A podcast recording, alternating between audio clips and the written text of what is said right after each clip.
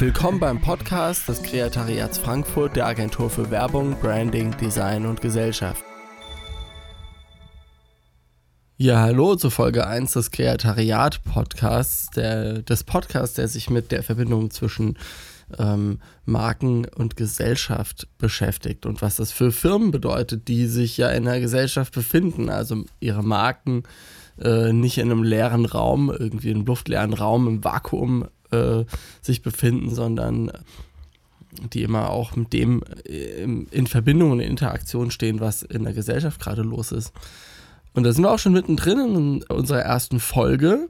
Und ich habe äh, diesen Podcast so konstruiert, dass die einzelnen Folgen des Podcasts den äh, Blogposts ähm, entsprechen, die wir jetzt seit ungefähr zwei Jahren auf unserer Seite äh, veröffentlichen.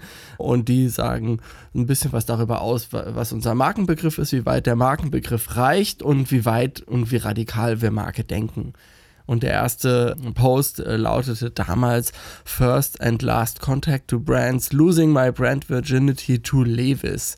Und 1980 äh, geboren, Heißt, ich bin jetzt fast 40 in den 90ern, so mit 10 gerade das Frühlingserwachen in vollem Gange kam äh, Lewis mit seinen ähm, oft äh, sexuell sehr aufgeladenen Botschaften um die Ecke und das hat uns äh, natürlich gekriegt damals, ja. Also, ich beziehe mich jetzt auf einen äh, Spot, der damals im Fernsehen lief. Der, der Levis The Creek Spot äh, war das damals mit der fantastischen Band Stillskin und dem Titelsong äh, Inside. Es war ja damals auch so, dass irgendwie viele viele äh, Künstler, also Musikinterpreten, damals durch Levis eigentlich das Licht der Welt entdeckt haben. Oder das Licht der Welt diese Künstler entdeckt hat. Andersrum vielleicht ist es besser. Also Shaggy ist zum Beispiel so einer, äh, der, den, der wahrscheinlich nie aus seinem Keller in äh, irgendwo in Jamaika ra rausgespült worden wäre, wenn es diesen Levis-Spot damals nicht gegeben hätte. Ja. Als ich in der 9. Klasse war, wollte ich plötzlich eine Levis Jeans haben. Es war 1994 und Levis hatte mit verschiedenen Kampagnen Begehren erweckt. Oder hatten sie eine Zielgruppe, zu der man dazugehören wollte, erschaffen. Zu diesem Abstraktionsgrad hatte ich noch keinen Zugang. Spoiler, ich habe nie eine Levis Jeans bekommen. Begründung der Mutter, die sehen doch aus wie die anderen, die du schon hast. Vorgespult, nächste Szene 24 Jahre später. Winterschlussverkauf in Frankfurt am Main. Ich bin in Pek und Kloppenburg und suche nichts Besonderes.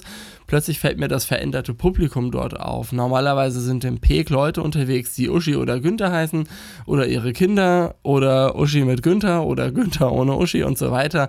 Dafür mit Sohn. Jedenfalls irgendwie gut bürgerlich und wohl situiert. Das war damals im ähm, Pek so. Zumindest außerhalb der Jugendabteilung.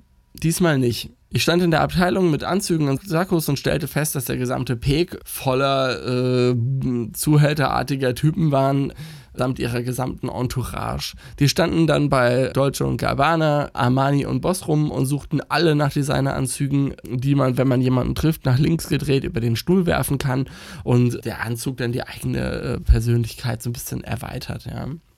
Das, ein Gespräch zwischen Verkäufer und Kunde brachte mir den Aufschluss, den Ausschluss der anderen Verdachtsmomente in die Erkenntnis, was da los war. Kunde steht vor dem Ständer mit Armani-Anzügen und fragt, ist dieser Anzug nur in einer Größe da? Und der Verkäufer sagt, nein, das sind Maßanzüge, die müssen Sie sich aussuchen und dann passen wir die an die Größe an.